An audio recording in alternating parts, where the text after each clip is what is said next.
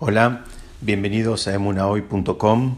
Estamos estudiando hoy la Perashá Midbar y acá en la Perashá Midbar la Torah nos relata una sociedad única que había entre dos de las tribus, entre la tribu de Zebulum y la tribu de Isahar. Era una, una, una, sociedad sumamente interesante porque uno de los dos, Zebulum, se iba a dedicar al comercio, es decir, estaba dedicado con exclusividad a la, a la actividad comercial y a su vez el otro, el otro socio, eh, iba a estar 100% dedicado a lo que es la vida espiritual, al estudio de Torah. Pero ellos hicieron un acuerdo donde, si bien cada uno desarrollaba su actividad en un ámbito absolutamente distinto al de su compañero, tenían una sociedad donde cada uno iba a tener usufructo eh, mitad por mitad, es decir, al 50% de la actividad propia y de la actividad de su compañero.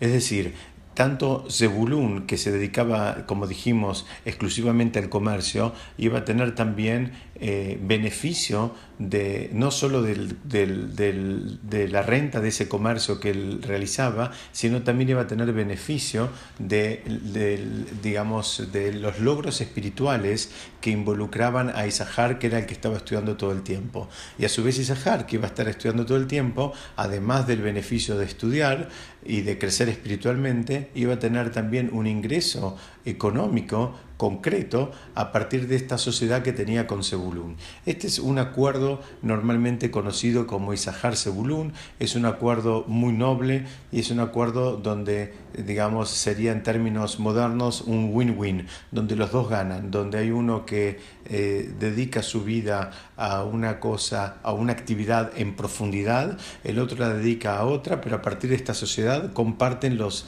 los logros y los méritos tanto en este mundo como en el mundo por venir. Y es interesante porque eh, cada una de las tribus utilizaba una, bandera, un estandarte con una bandera que tenía en alguna medida eh, un símbolo eh, que estaba relacionado con la forma, en su mayoría estaban relacionados con la forma en que el patriarca Jacob se había referido a cada uno de los integrantes de, estas tribus.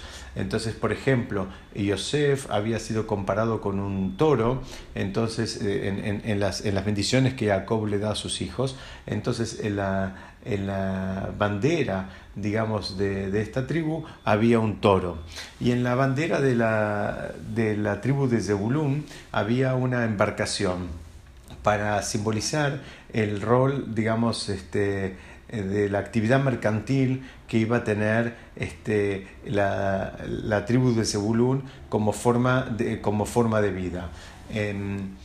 En la Perashá, Besota Berajá, ya sobre el final de la Torah, cuando Moshe en el último día de su vida bendice a cada una de las tribus, él, dice una les da una bendición a la tribu de Zebulún, muy interesante porque le dice como que se regocije Zebulún en sus excursiones, en sus, eh, digamos, en sus viajes se refiere, e, y, también eh, Isahar en, en, las, en las tiendas. Si Moshe ya entendió este esta suerte de pacto que tenían estas dos tribus, entonces él los bendice y, digamos, este, aprueba este tipo de sociedad. Eh, en general, eh, el navegar, eh, digamos, estamos hablando hace miles de años, no, no, en esta época, pero siempre la actividad de la navegación en, en mares abiertos o en, o el océano, si bien puede ser para algunas personas una actividad placentera, en general siempre es una actividad peligrosa, es una actividad arriesgada. Así lo entiende el Shulchan que de hecho es uno de los motivos por los cuales hay que hacer una bendición especial, lo que llaman hebreo Birkat Gomel, ¿Por qué? Porque se entiende que una persona que atraviesa un océano, que atraviesa un mar, estuvo expuesta a una situación concreta de peligro. Entonces, cuando termina esa situación de peligro, tenía, tenía, y tiene que decir una bendición especial de agradecimiento a Shem por haberlo, digamos, este, ayudado a atravesar ese, ese desafío y salir airoso. Entonces, eh, hay, una pregunta, hay una pregunta concreta acá, hay una pregunta muy fuerte que dice, que, digamos, por un lado sabemos que la gente de la tribu de Zebulún eran obviamente personas generosas. Aquel que está dispuesto a compartir el 50% de sus ganancias materiales, eh, eh, digamos, indiscutida, eh, de manera indiscutida, estamos todos de acuerdo en que es una persona generosa. Es decir, ninguna persona tacaña va a estar dispuesto a compartir el 50% de sus ingresos. Entonces, si a esto le sumamos que era un trabajo eh, pesado, un trabajo fuerte e inclusive, como acabamos de explicar, un trabajo peligroso, todavía nos deja a, los, integrantes de la tribu de Zebulún en un lugar todavía más elevado, donde personas que estaban, insisto, eh, dispuestas a dar el 50% de sus ingresos eh, con tal de tener como contrapartida un beneficio espiritual absolutamente intangible. Entonces, digamos, como primera descripción podemos decir que eran personas piadosas. Entonces, la pregunta que viene atrás es, si estamos tratando de personas piadosas, si estamos tratando de personas generosas, ¿por qué es que, digamos, su fuente de ingresos tiene que ser en este contexto de peligro? Podríamos decir, bueno, deja que tengan su ingreso digamos, eh, percibiendo rentas y que no tengan que ponerse en peligro de vida constantemente para conseguir el sustento. Entonces el rab eh, David Feinstein, él explica eh, y refuerza esta idea y trae una Gemara del Tratado Kiddushim en la página 82a, donde dice que los marineros son gente piadosa.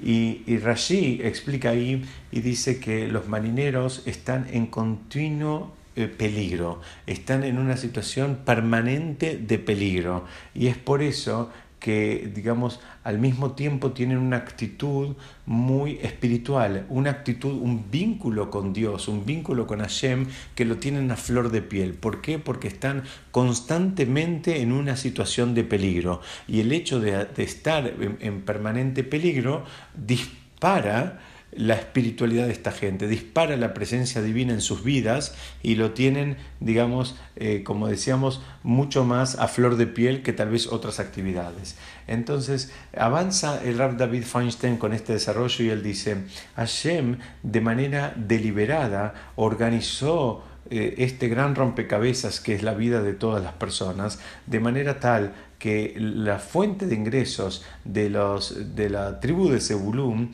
sea una ocupación que, que, como dijimos, que trae aparejado situaciones permanentes de peligro.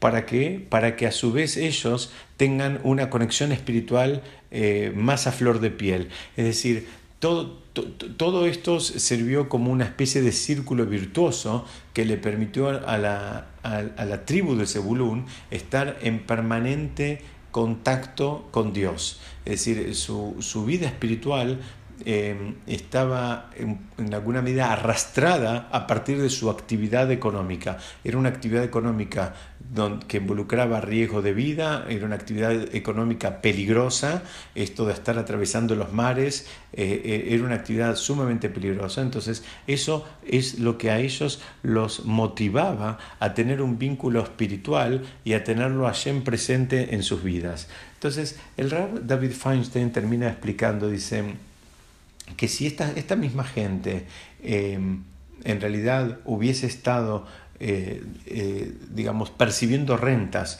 como fuente de ingreso, es decir, una actividad mucho más relajada, con, en un ámbito este, más cuidado y, y mucho más confortable, hay una tendencia cuando pasa eso. Hay una tendencia que es a creerse que uno es el artífice de los propios logros. Y por supuesto que uno tiene una parte en los logros, pero tiene una parte muy, muy pequeña, digamos, a contra eh, punto de lo que la sociedad occidental nos hace creer que, digamos, en los logros materiales hay, eh, eh, son consecuencia del esfuerzo.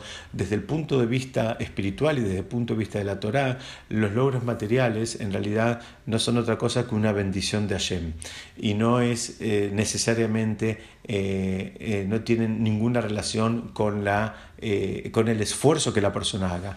Por supuesto que la persona no se puede quedar abajo del colchón y decir, bueno, entonces si es una bendición de Hashem, Hashem me va a mandar. La persona tiene que hacer lo que se llama en hebreo su ishtadlut, tiene que hacer su esfuerzo, pero no tiene que creérsela. Es decir, la persona que le va bien no tiene que creerse que él es, es más habilidoso, más inteligente que el compañero. Simplemente le va bien porque Hashem decide que a él le vaya bien, punto. Y si él fuera tonto y analfabeto, también le iría bien, si digamos, si es que Hashem decide que a él le tiene que ir bien, porque todo el desafío es qué es lo que él va a terminar haciendo con esa, eh, con, esa abundancia o con esa riqueza que le llega a sus manos. Entonces, en, esta línea de, desarrollo, el, el, Ralph Feinstein lo que termina diciendo es, Hashem orquestó las cosas de tal manera de facilitarle a Zebulún ese compromiso, el poder sostener ese compromiso en el tiempo. Es decir, al tener una actividad tan peligrosa, físicamente peligrosa,